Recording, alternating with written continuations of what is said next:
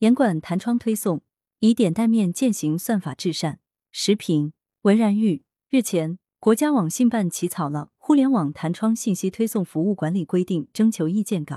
以下简称规定，向社会公开征求意见。网信办拟要求，不得恶意对普通用户与会员进行差别频次推送，不得干扰用户关闭弹窗，不得设置诱导用户沉迷、过度消费等算法模型，不得滥用个性化弹窗服务，利用算法屏蔽信息、过度推荐等，不得滥用算法针对未成年用户进行画像，向未成年用户推送可能影响其身心健康的信息，确保弹窗广告一键关闭。三月三日，中新社，数字经济的有序发展。必须要以健康的网络生态为依托，作为互联网治理的基础工程，顶层规则的建构可说是重中之重。在网络安全法、数据安全法、个人信息保护法等上位法施行之后，这一领域的立法继续保持高频态势。在一般性法律之外，一批专门化、细分化的规范随之密集出台，比如说《互联网信息服务算法推荐管理规定》以及新起草的。互联网弹窗信息推送服务管理规定征求意见稿等，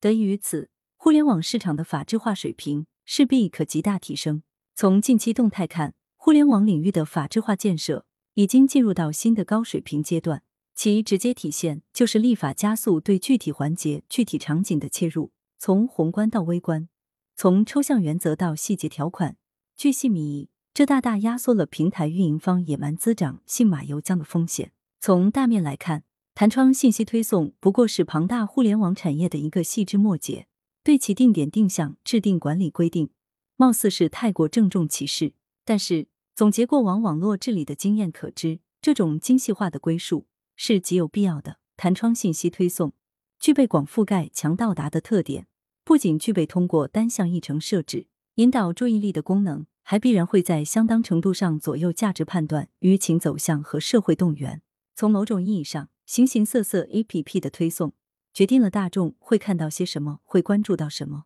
推送若是失当偏颇，便可能给公众传递错误信息，产生预期偏差；推送若是低俗失格，一样会把公众的理性和审美拖下水。严管弹窗推送，方可避免不当投喂、消化不良。必须看到，弹窗信息推送作为各类 A P P 内容分发的关键性节点。具有系统性、连锁性、全局性影响。抓住这一关键节点施力，大可以点带面，事半功倍。依规弹窗，有品推送，这既是算法至善应有之义，也是对用户主体性的基本尊重。无论是资讯还是广告，弹窗都不可任性而为。特别是对于市场占有率较高的头部 APP 而言，更该秉持能力越大，责任越大之自觉，审慎弹窗，切莫滥用流量，反噬自伤。羊城晚报时评投稿邮箱：wbspycwb 点 com。来源：羊城晚报羊城派。图片：新华社。责编：张琪、孙子清。